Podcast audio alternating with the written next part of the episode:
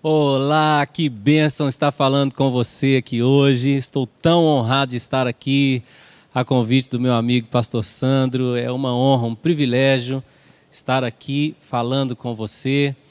E você que está em casa, você que está no trabalho, ouvindo essa mensagem, eu sei que Deus vai falar muito com você. Existem certas mensagens que elas mudam a nossa maneira de viver. E quando o Senhor me entregou essa mensagem, ela mudou muito a minha maneira de viver.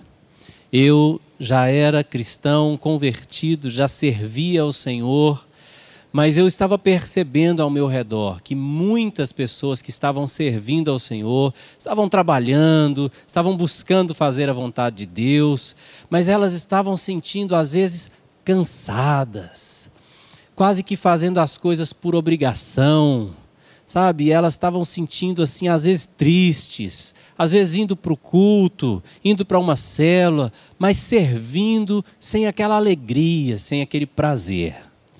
E eu comecei a orar sobre isso, e foi quando Deus me deu essa mensagem, porque Deus quer que eu e você sirvamos com alegria, com prazer.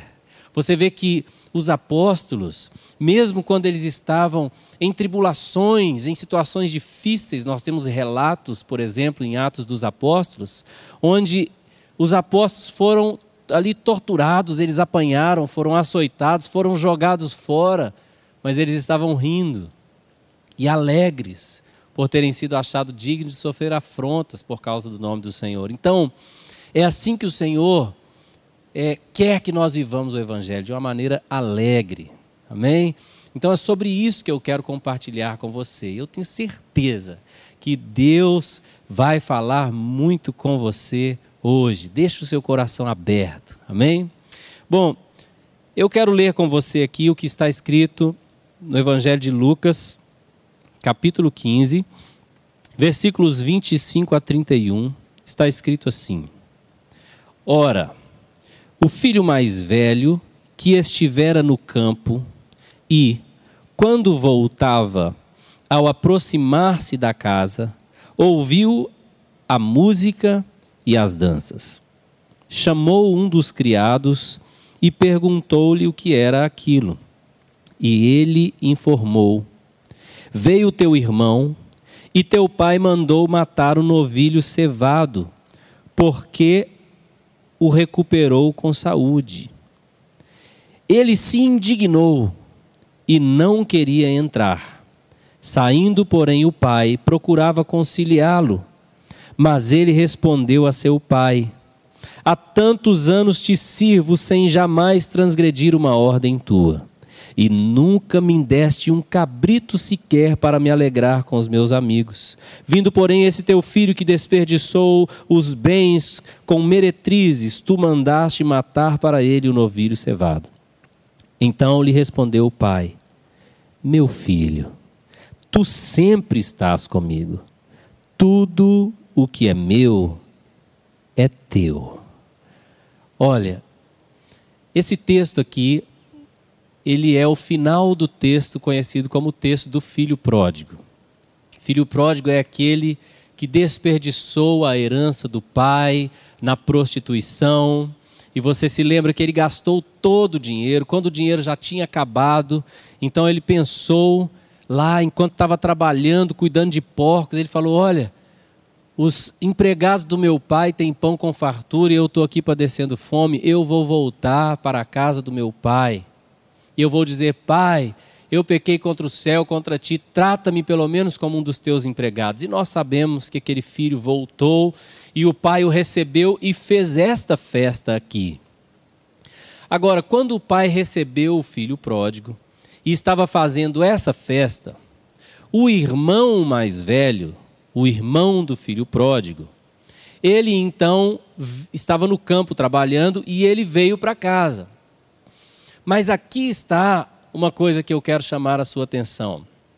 Quando esse irmão mais velho veio para casa, ele viu que estava acontecendo aquela festa, ele não foi procurar o pai. Eu te pergunto, por que ele não procurou o pai? Diz o texto que ele foi até um servo. Após ele ter se indignado com aquela festa, ele foi até um servo. Por que ele não foi falar com o pai? Por que, que ele foi falar com aquele servo? E é interessante, ele perguntou o que estava acontecendo e o servo respondeu para ele assim: ó, o teu pai. Olha aqui, eu vou ler com você, versículo 26. Olha o que está escrito. Aquele filho chamou um servo. Um servo. Ele não chamou o pai. O que aquele servo falou com aquele filho foi: o teu pai está fazendo essa festa, porque recuperou o seu irmão, sabe, que estava perdido, com saúde. É interessante que o servo fala: o teu pai. Agora é interessante que o filho mais velho não quis entrar na festa, ele não quis participar da festa. Então o pai saiu. E quando o pai saiu, olha aqui o que que o filho falou com ele, lá no versículo 29. O filho falou com ele assim, ó: Há tantos anos te sirvo, sem jamais transgredir uma ordem tua. E tu nunca me deste um cabrito para me alegrar com os meus amigos. Olha isso aqui. O pai saiu para convencer aquele filho mais velho a entrar na festa, insistir: vem para a festa, meu filho. Mas aquele filho estava duro, ele não ia, ele não queria entrar naquela festa. Ele foi falar com um servo, e tem duas coisas que eu quero chamar a sua atenção nesse texto agora. A primeira coisa, que se você ler esse texto, em nenhum momento o filho mais velho chama o pai de pai. Se você estiver lendo aí, eu estou lendo aqui a, a versão revista e atualizada. Ele não chama o pai de pai. Quando ele vai falar com o pai, ele fala: Há tantos anos te sirvo. Mas ele não chama o pai de pai. Ele vai até o servo, mas ele não procura o pai. Sabe que tem muitas pessoas que estão dentro da igreja dessa maneira.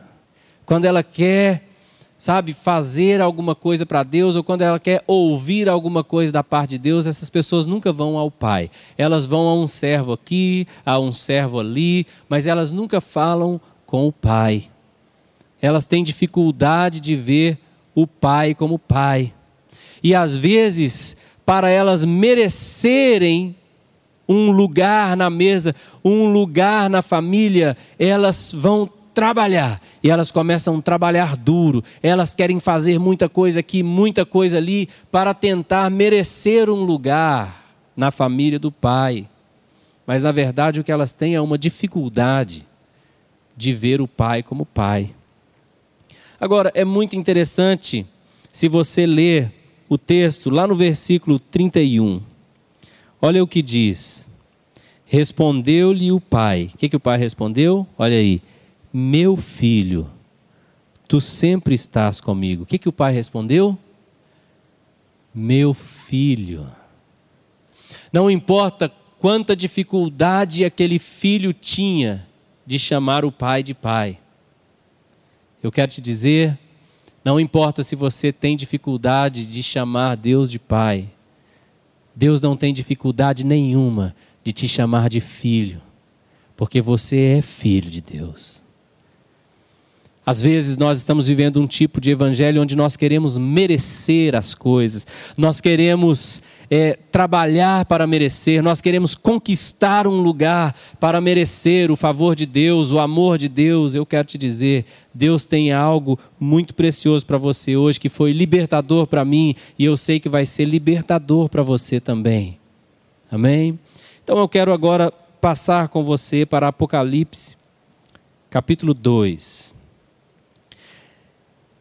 E você vai ver que começa lá o versículo 1, nós vamos ler Apocalipse capítulo 2, do versículo 1 até o 5 agora. Mas antes de ler, eu quero só chamar a sua atenção porque o texto começa assim: Ao anjo da igreja em Éfeso escreve. Talvez na sua Bíblia tenha o título assim: Carta à Igreja em Éfeso. Mas a carta não foi à igreja em Éfeso. Você sabe que esse título que está aí acima do capítulo 2 não é um título que está escrito nos originais, ele foi acrescentado aí só para nos ajudar a organizar. Mas se você ler aí o versículo 1, está escrito ao anjo da igreja em Éfeso, escreve. Então o Senhor está falando para João, que foi o escritor de Apocalipse, e o Senhor falou com João: ao anjo da igreja em Éfeso, escreve. Essa palavra anjo, no original, significa mensageiro. Então, aqui, essa palavra, na verdade, está sendo escrita ao líder daquela igreja em Éfeso, ao mensageiro daquela igreja em Éfeso. Se fosse no nosso tempo aqui, talvez seria o pastor né, da igreja em Éfeso. Agora, vamos ler o texto comigo, então, Apocalipse 2, de 1 a 5, diz assim: Ao anjo da igreja em Éfeso, escreve: Estas coisas diz aquele que conserva na mão direita as sete estrelas e que anda no meio dos sete candeeiros de ouro.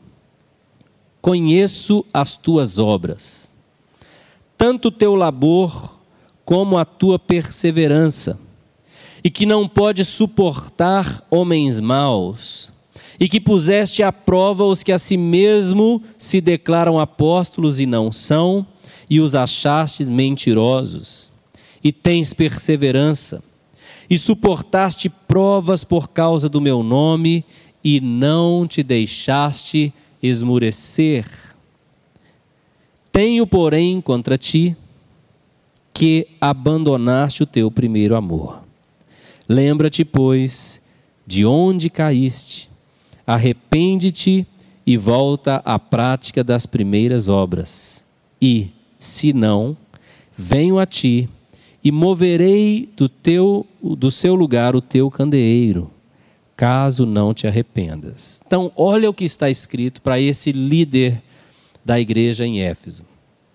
Se você acompanhar o texto do versículo 1 ao 3, são só elogios.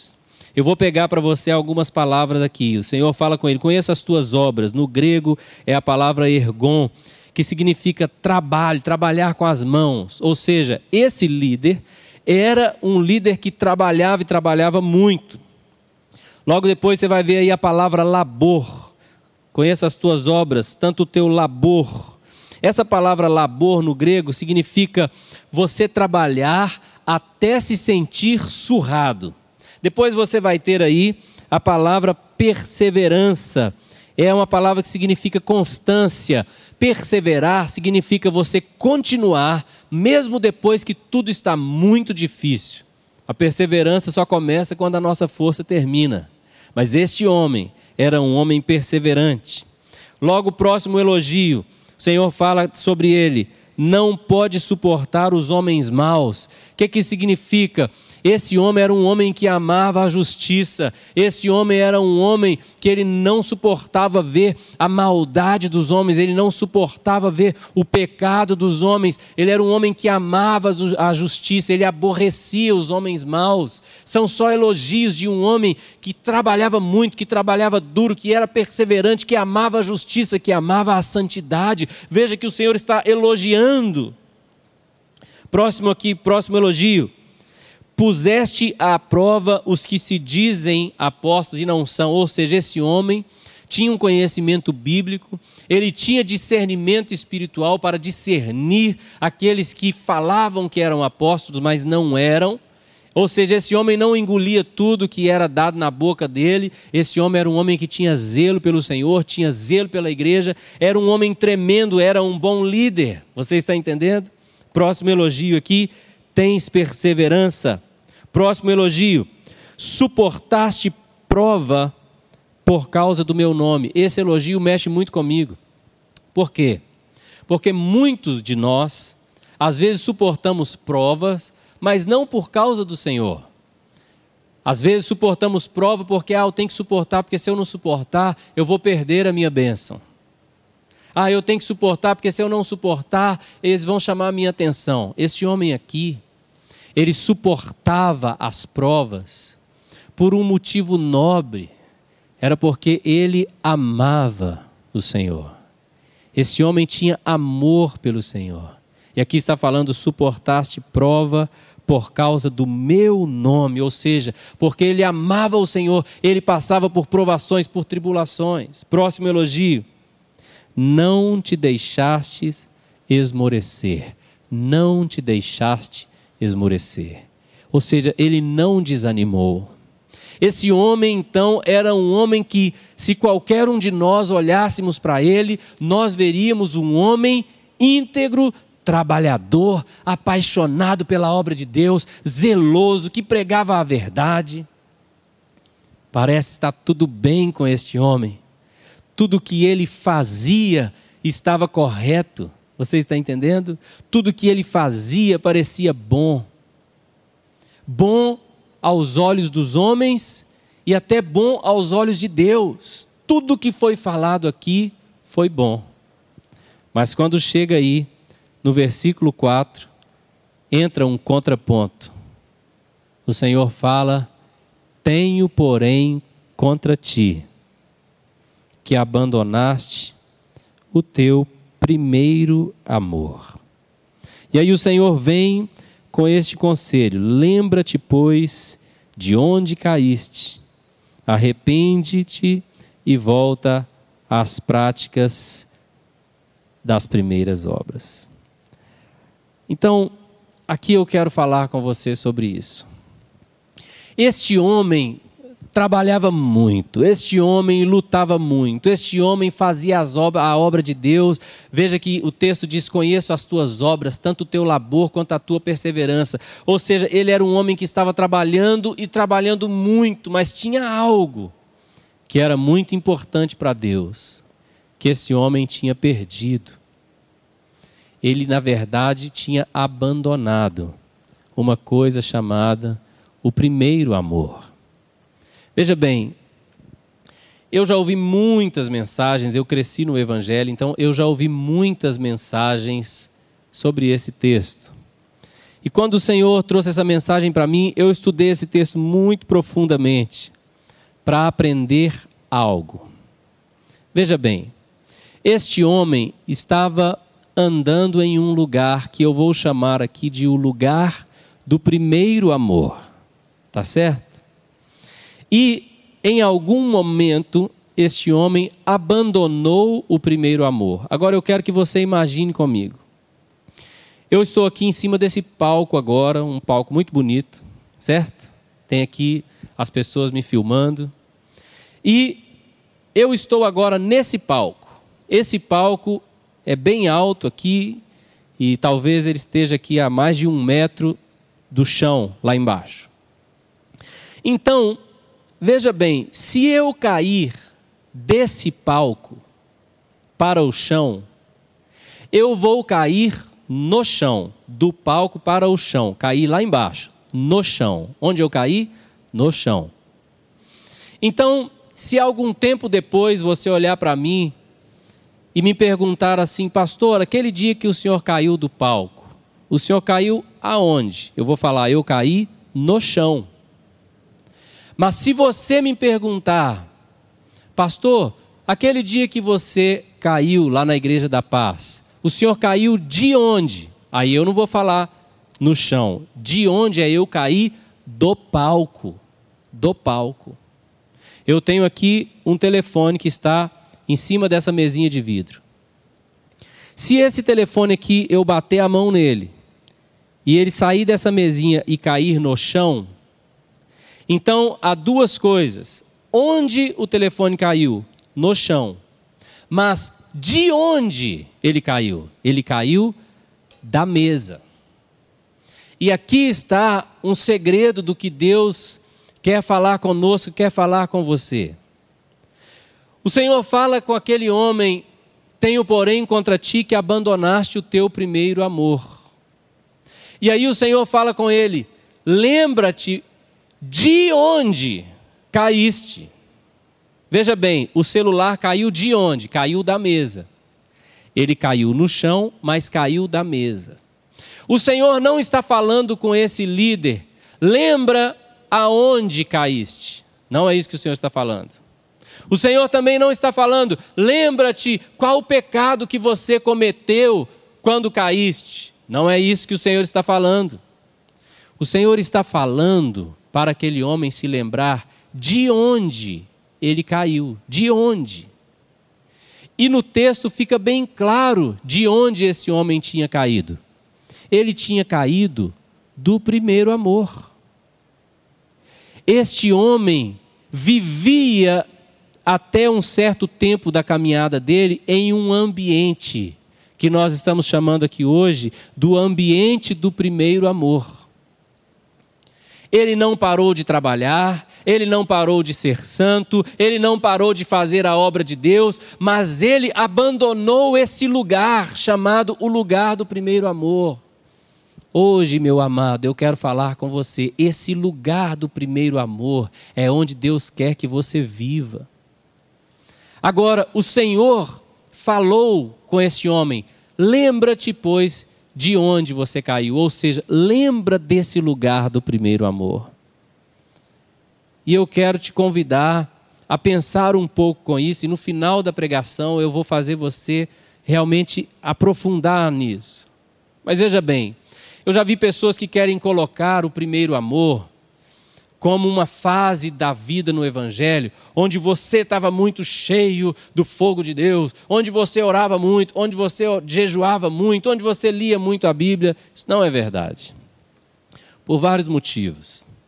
Sendo muito sincero. Em primeiro lugar, porque biblicamente falando, o primeiro amor jamais poderia ser o nosso amor para com Deus. Biblicamente falando, o primeiro amor sempre é o amor de Deus para conosco. Então você vai ver, por exemplo, João, é, 1 João 4,19, vai dizer lá que nós amamos porque Ele nos amou primeiro. Nós amamos, amamos a quem? Amamos aos outros, amamos ao Senhor, nós amamos porque Ele nos amou primeiro. Então, o primeiro amor nunca pode ser o nosso amor para com Deus, mas o primeiro amor é sempre o amor de Deus para conosco. Você está entendendo? Então, às vezes, quando a pessoa pensa assim, eu vou voltar ao primeiro amor, ela pensa assim, eu vou voltar a jejuar muito, eu vou voltar a orar muito, eu vou voltar a trabalhar muito. Sempre as pessoas estão pensando em voltar ao primeiro amor como voltar a fazer algo, mas isso não tem nada a ver com fazer algo.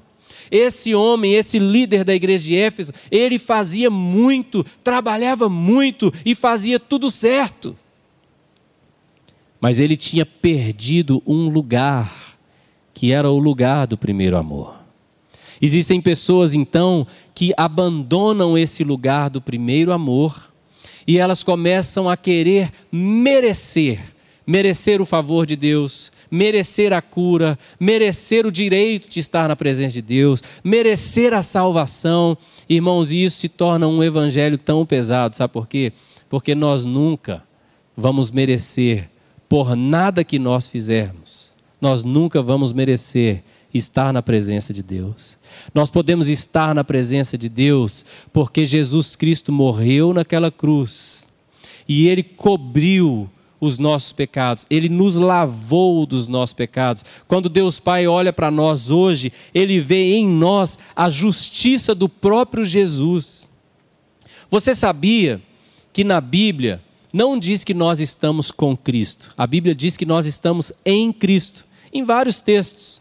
Romanos, 1, por, é, Romanos 8, 1, por exemplo, agora, pois, nenhuma condenação há para aqueles que estão em Cristo Jesus. Não é assim? O apóstolo Paulo também escreveu aos Coríntios, todo mundo conhece bem esse texto. Aquele que está em Cristo, nova criatura é.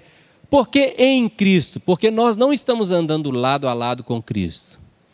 Cristo nos cobriu, nos envolveu com a sua justiça, de forma que quando nós chegamos à presença de Deus, Deus vê a própria justiça de Jesus em nós. É por isso que nós podemos entrar no lugar mais íntimo na presença do Pai. Por quê? Porque o Pai, quando olha para nós, ele vê a justiça de Jesus que nos cobre. Nós temos a justiça de Jesus nos cobrindo.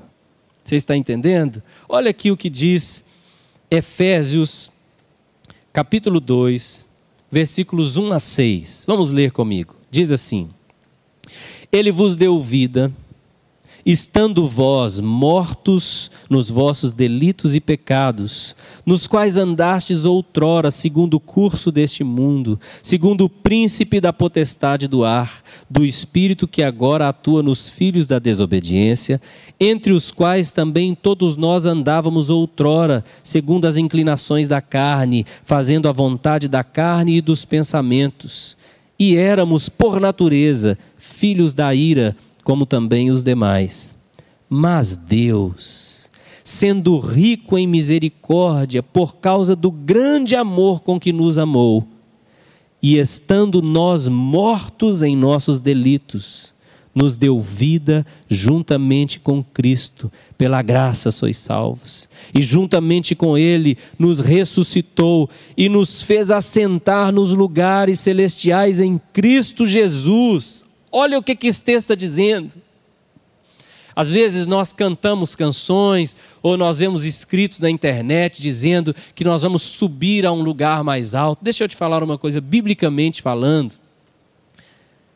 O lugar mais alto de todo o universo é o trono do Senhor. E nós já estamos em Cristo Jesus, nesse lugar mais alto. Então não há nada que nós possamos fazer para merecer estar mais alto, porque não existe como estar mais alto, nós já estamos nos lugares mais altos em Cristo Jesus. O que eu quero te dizer então? Eu quero te fazer um convite, porque Deus falou com esse homem aqui. Lembra-te, pois, de onde caíste. Eu quero convidar você a ser muito sincero agora. Se você puder, até aí onde você está agora assistindo esse culto online, talvez você pode até fechar os seus olhos onde você está. E eu quero que você se lembre de quando você entregou a sua vida a Jesus. Sabe que Deus não chamou nenhum de nós, Deus não me chamou, porque eu estava tão bonzinho e tão santo que Deus falou: vou chamar esse rapaz para andar comigo. Não foi assim. Na verdade, eu estava perdido, eu estava vivendo em pecado, eu estava perdido em muitas áreas da minha vida, muitas áreas da minha vida estavam com problemas sérios, eu estava em algumas áreas da minha vida no fundo do poço e Deus me amou. Eu me emocionei, eu entreguei a minha vida a Jesus, eu fui a um culto. Você se lembra disso? Você também provavelmente foi a um culto. E Deus tocou você. Você decidiu ali entregar sua vida a Jesus naquela reunião. Você decidiu andar com Deus. E aí o que aconteceu? Você falou: Ah, agora eu vou andar com Deus. Você se lembra de quando você foi para casa? Você se lembra das primeiras orações que você fez sozinho na sua casa, no seu quarto? Você nem sabia orar. Nós nem sabíamos a, a linguagem que a gente achava ser certa. A gente até orava um pouco com vergonha, porque não sabia a palavra certa. Mas nós orávamos e o Senhor nos ouvia. E quantas vezes no início da nossa caminhada nós falamos com Deus assim: Deus, nunca mais eu vou cometer esse pecado. E a gente falava acreditando mesmo que não ia cometer o pecado. Mas o que acontecia? Passava um dia, dois, a gente pecava de novo. E aí? Aí Deus desistiu de nós porque nós pecamos? Ele não desistiu. O que aconteceu? Nós fomos para uma próxima reunião e o Senhor nos tocou de novo. E o Senhor falou ao nosso coração de novo. O Senhor nos convidou de novo. O Senhor nos amou de novo. A gente lia a Bíblia muito? Não. Talvez a gente nem tinha uma Bíblia. E talvez quando nós ganhamos a primeira Bíblia, a gente nem abriu. A gente orava muito? Não.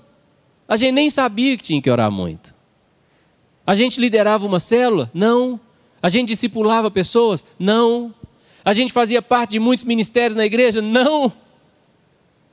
Mas o Senhor estava lá nos amando naquele ambiente do primeiro amor, onde nós não merecíamos nada, nós estávamos mortos nos nossos delitos e pecados, o Senhor nos deu vida, sem nenhum merecimento, nós não merecíamos nada, o Senhor fez porque Ele nos amou.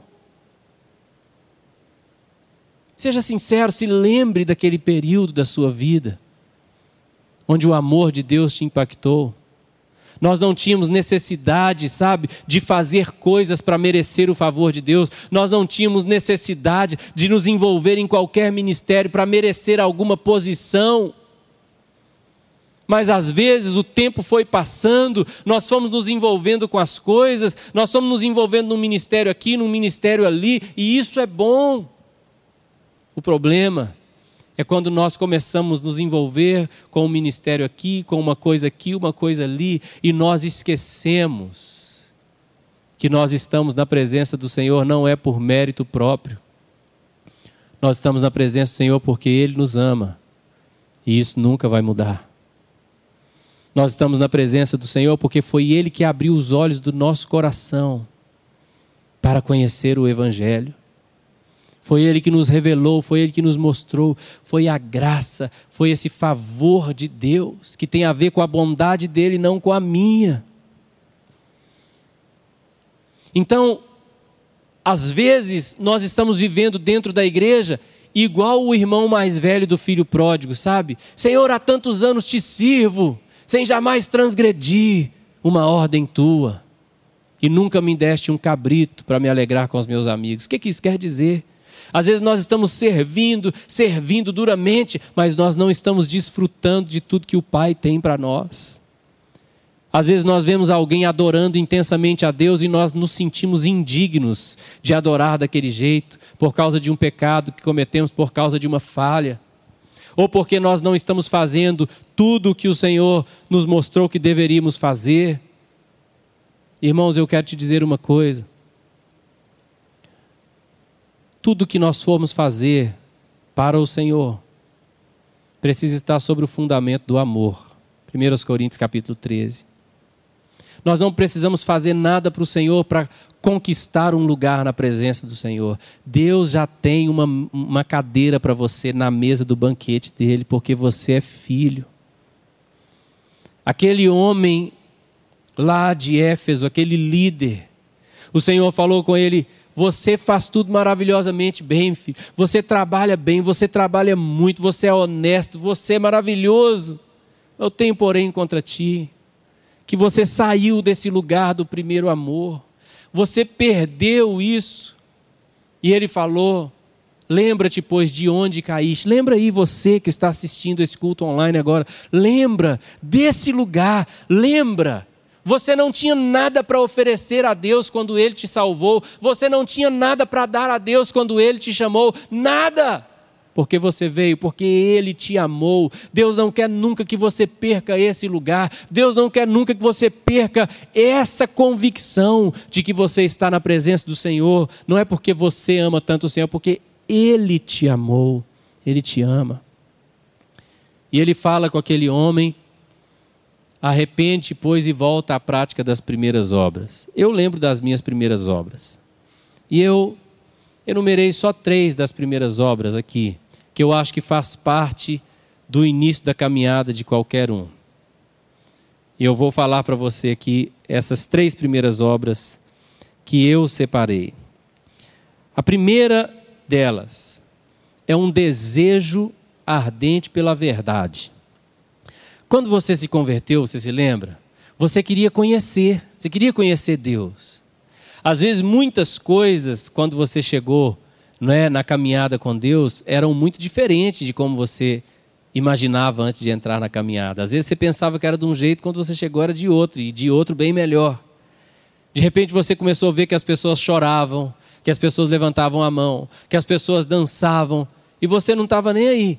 Você só pensava: isso é a verdade? Isso está na Bíblia? Isso é o que Deus quer que eu faça? Então eu vou fazer. Uma fome pela verdade. Essa era uma das primeiras obras. Uma segunda obra que eu quero falar com você é o quebrantamento. Essa é uma das coisas mais lindas, porque a Bíblia diz que Deus resiste aos soberbos, mas Ele dá graça aos humildes. O quebrantamento que eu quero dizer aqui é aquela pessoa que ela tem o coração quebrantado. Irmãos, eu me lembro quando eu estava servindo ao Senhor no início da minha caminhada, quando eu estava ali avivado por aquele amor profundo de Deus por mim. Irmão, se Deus mandasse eu rolar no chão, eu rolava, eu nem perguntava por quê. Eu nem pedia qual era a base bíblica para aquilo. Eu só fazia. Eu estava tão quebrantado, eu queria tanto estar na presença de Deus. Eu me lembro que as pessoas falavam comigo assim: vamos para a vigília. Eu não perguntava o que é vigília. Vigília está na Bíblia? Eu não queria saber. Eu só estava quebrantado. Qualquer coisa que falassem para eu fazer, eu ia fazer, porque eu estava tão quebrantado. Eu não ficava discutindo se tinha que fazer isso, tinha que fazer aquilo. Eu não ficava, eu simplesmente fazia com o coração quebrantado, porque eu queria Deus. Uma terceira obra que estava lá no início da minha caminhada, sabe o que é? Eu gosto dessa é uma obediência extrema ao conselho divino. E você com certeza passou por isso. Quantas pessoas eu já vi com histórias mais ou menos como essa que eu vou falar aqui agora? Por exemplo, vamos supor que uma pessoa, vou citar o exemplo de uma menina. Uma menina há muitos anos tem namorado um rapaz. Mas esse rapaz, sabe, ele não é um rapaz legal, e os pais dessa menina já falaram com ela para terminar esse namoro. Ela não terminou. Esse rapaz está levando essa menina para o mau caminho, e mas essa menina não obedece. Sabe, a avó já falou, os tios já falaram, todo mundo já falou com ela: termine com esse rapaz. A menina não termina. Aí, um dia, a menina entregou a vida dela a Jesus. O amor de Deus inundou a vida dela. E ela estava ali, sabe, buscando a verdade, cheia de quebrantamento. Um dia ela foi orar no quarto e o Espírito Santo falou com ela assim: Olha, esse rapaz não é para você. O que, que a menina fez? Ela foi lá e terminou aquele namoro. Veja, o pai já tinha falado, ela não fez. A mãe já tinha falado, não fez. A avó já tinha falado, ela não fez. Agora, o Espírito Santo veio, só sussurrou assim no coração dela. E ela fez. Por quê? Porque quando nós estamos nesse ambiente do primeiro amor, amado, as primeiras obras nos levam a essa obediência extrema ao conselho divino. É muito ruim quando nós saímos desse lugar onde nós vivemos quebrantados, onde nós vivemos em busca da verdade, onde nós estamos sempre dispostos a ter uma obediência extrema extrema ao conselho divino. Eu quero falar para você, Deus quer você vivendo nesse lugar, nesse ambiente do primeiro amor. Eu quero ler o último texto com você hoje, antes de terminarmos essa mensagem, que está em Romanos, capítulo 8, verso 38 e 39. Diz assim: Porque eu estou bem certo de que nem a morte, nem a vida, nem os anjos, nem os principados, nem as coisas do presente, nem as do porvir, nem os poderes, nem a altura, nem a profundidade, nem qualquer outra criatura poderá separar-nos do amor de Deus que está em Cristo Jesus, nosso Senhor. Eu quero te dizer, você é completamente amado, você é totalmente amado. O seu Pai ama você e isso nunca vai mudar. Nada é capaz de mudar o amor de Deus por você. Você nunca deve sair desse lugar. Você sempre deve saber dessa verdade, que o seu Pai te ama e isso nunca vai mudar. Eu chamo essa mensagem de o conforto do primeiro amor. Sabe que quando o Senhor me entregou essa mensagem, eu não comecei a trabalhar menos. Muito pelo contrário, eu comecei a trabalhar mais. Só que agora eu não trabalhava, eu não liderava uma célula, eu não discipulava pessoas para merecer um lugar na presença de Deus. Eu sabia que eu já tinha esse lugar. Agora eu sei que não importa, não é pelo que eu faço, é pelo que Jesus fez por mim. O meu Pai me ama e isso nunca vai mudar nunca vai mudar. Qualquer momento da sua vida que você cometer um erro, você se lembre disso. O seu Pai te ama, ele já deu a vida de Cristo por você. Não deixe nada separar você do amor de Deus. Se um dia você falhar, se um dia eu quero te falar uma coisa, se você cair, Deus vai te levantar. Pastor, o senhor está me dando autorização para cair? Não, querido, ninguém precisa de autorização para cair, mas a palavra do Senhor diz: sete vezes cairá o justo, o Senhor o levantará. Eu quero te dizer que o Senhor estende a mão para você, o Senhor te ama. Lembra quando Pedro afundou naquelas águas? Jesus não pisou na cabeça dele para ele acabar de afundar, não. Jesus estendeu as mãos e Jesus levantou Pedro dali, porque ele te ama. O que eu quero te convidar hoje é a voltar a ter esse coração quebrantado, a ter essa disposição de obedecer a Deus e de saber que Ele te ama e que se você pecou, Ele te ama. Volta logo, corre para Deus.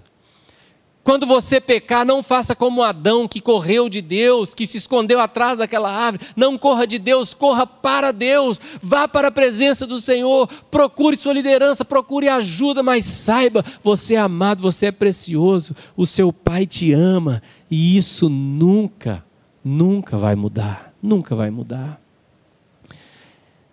Eu quero convidar você a orar comigo agora. Aí, onde você está me assistindo. E eu quero convidar você. Você vai começar a ouvir essa música que vai ser colocada aí agora. Essa música tem esse título: O meu Pai me ama. Isso nunca vai mudar. Eu quero convidar você a orar e a voltar para esse lugar do primeiro amor. Sempre que você estiver trabalhando, fazendo a obra de Deus, que você estiver indo para um culto, para uma célula, lembre disso. Você está fazendo isso porque ama ao Senhor. Mas isso não vai te levar para um lugar mais alto, porque você já está no lugar mais alto em Cristo Jesus. Talvez você está ouvindo hoje essa mensagem e você nunca teve esse encontro profundo com o amor de Deus. Talvez você nem imaginava que Deus te ama tanto assim. Deus te ama tanto, a ponto de dar a própria vida. Jesus entregou a vida dele por você. Eu não sei qual é a coisa mais preciosa que alguém já fez por você, mas Jesus deu a própria vida por você. Por isso, eu quero te dizer hoje: hoje é um dia maravilhoso para você receber esse amor. Hoje é um dia maravilhoso para você entender que não é porque você merece, não é porque você é perfeito, é porque Jesus, que é perfeito, deu a vida dele naquela cruz para que você se tornasse perfeito pela fé. Isso significa que quando você crê, todos os seus pecados podem ser perdoados. Quando você crê, todas as suas falhas podem ser limpas. Você pode ser lavado pelo sangue de Jesus. Eu quero convidar você que deseja hoje receber esse amor de Deus. Você deseja ser salvo pela bondade de Deus, não porque você merece, mas pela bondade de Deus. Eu quero convidar você a orar comigo agora. E aonde você está, eu gostaria que você repetisse essa oração após mim. Então você pode repetir assim: Deus amado, hoje eu quero entregar a minha vida ao Senhor. Eu quero falar com a minha boca que a partir de hoje, o Senhor é o dono da minha vida. Tu és o meu Senhor, o meu dono. E eu acredito em meu coração que o Senhor Jesus está vivo, porque Deus Pai o ressuscitou. eu te peço que por causa da minha fé na tua palavra, que hoje eu seja salvo. Eu te peço que a minha vida nunca mais seja a mesma, porque a partir de hoje eu solto o controle da minha vida e eu te entrego o controle da minha vida, porque a partir de hoje eu viverei para te servir. Essa é a minha palavra. Amém, amém, amém.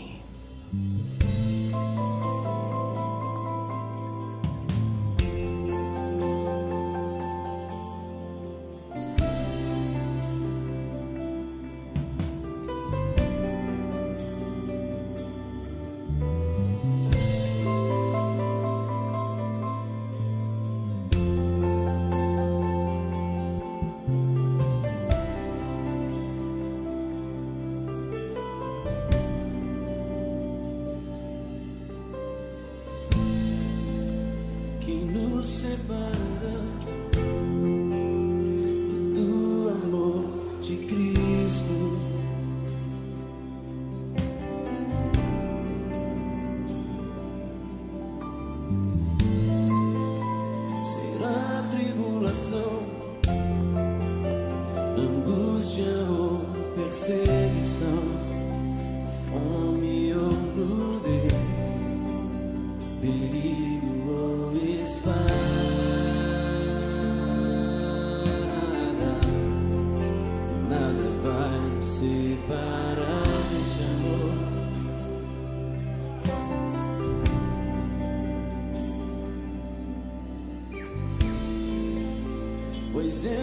Cristo.